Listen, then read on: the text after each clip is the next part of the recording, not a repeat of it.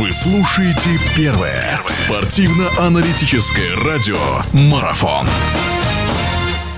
Хорошо, ну и э, в финальной части нашего сегодняшнего разговора, я напомню, у нас в гостях Вадим Анатольевич Евтушенко, и мы говорим о жеребьевке Лиги Европы, стадии 1-16 финала. Разбирали мы сейчас соперников возможных украинских команд. Поговорим теперь о соперниках э, клубов российских. У нас здесь остались Анжи и Рубин. Давайте начнем с Анжи. Ну, Анжи, э, очень много новостей с Анжи было связано в этом сезоне.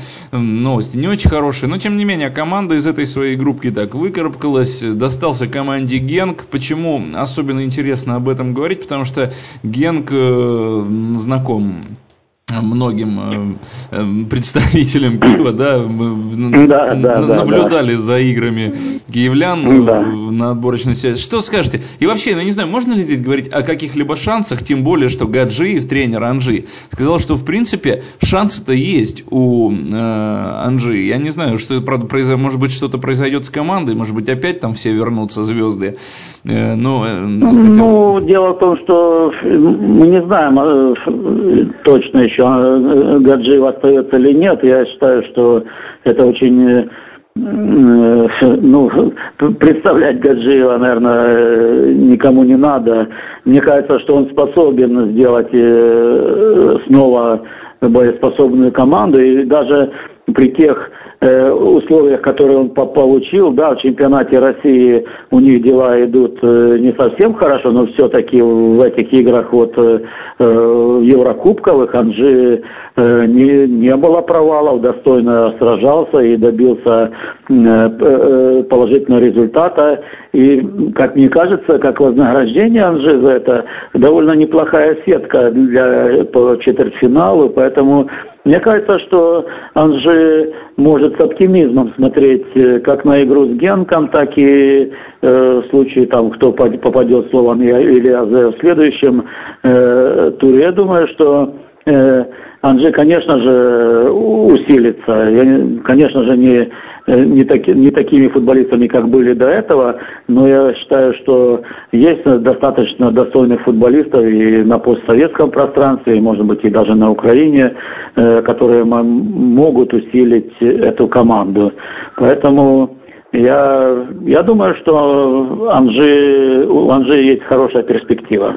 Ну, я с вами соглашусь в том плане, что действительно Анжи очень много наделал шума в этом сезоне, и многие отзывались о том, что это не очень красиво и правильно, когда вот такие вещи происходят и падает престиж чемпионата. Но вот если сейчас Анжи нас удивит, это действительно мы тогда будем радоваться и аплодировать, и что и действительно это опять же заговорим и о нашей тренерской школе вновь, хотя Гаджиев, я с вами соглашусь, в лишних представлениях не нуждается. Рубин, Рубин Бетис э, знает команда Бердыева, вообще Бердыев сам знает, как с испанцами играть, тем более, что если в случае удачного исхода с, Бети, с Бетисом, там дальше и Севилья может по сетке Ну, у них, да, севильская эпопея начинается. Да, у них опять этот испанский след, ну Э, ну, я не знаю, прогноз, как, как вы думаете, в чемпионате там не очень все хорошо, но если ставка действительно сделана на Еврокубок, то как, ваше мнение?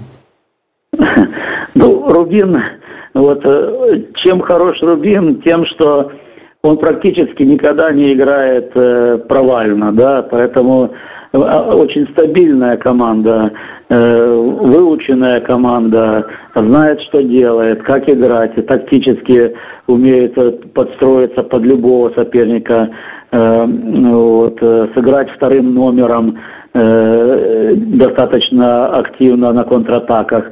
Поэтому я думаю, что, конечно же, очень сложно пройти сразу две севильские команды, но я думаю, что шансы 50 на 50 у Рубина как с Бетисом, так и в следующей игре, если я уверен, что Севилья пройдет Марибор. Э, я думаю, что у Рубина есть небольшой шанс, но я думаю, что э, Рубин в такой же позиции примерно как э, Днепр, наверное, наш вот в своей группе, в своей четверке. Хорошо, ну что, хочется пожелать удачи всем нашим командам. Да, все-таки последнее я вас спрошу, чуть-чуть коснемся Лиги Чемпионов. Что думаете по поводу пары Боруссия-Зенит? Есть все-таки у Зенита шансы, как считаете? Думаю, что есть. Э, я Я думаю, что, ну, все опять же зависит. Мы опять, видите, если, если бы мы этот разговор вели через месяц после того, когда мы будем знать, э, э, какие приобретения команды сделали, кто покинул команду, много слухов ходит как вокруг э, «Зенита», так и вокруг э, э, э, Боруссии. Э, поэтому сложно, сложно сказать, но я думаю, что «Зенит» уже доказывал, против, э, играя против Баварии, что «Зенит» умеет. «Зенит» – это классная команда. А в Боруссии не все так гладко, как, э, как кажется. Команда все-таки немножко уступает той команде, которая играла весной в финале Лиги Чемпионов. То есть сама себе уступает.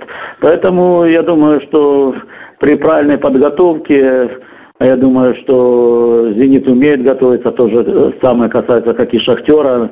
Надеюсь, турнир Первого канала, или как он называется, э, поможет «Зениту» вот в играх э, с «Металлистами», с «Шахтером» быть в боевой готовности вот перед игрой с «Боруссией».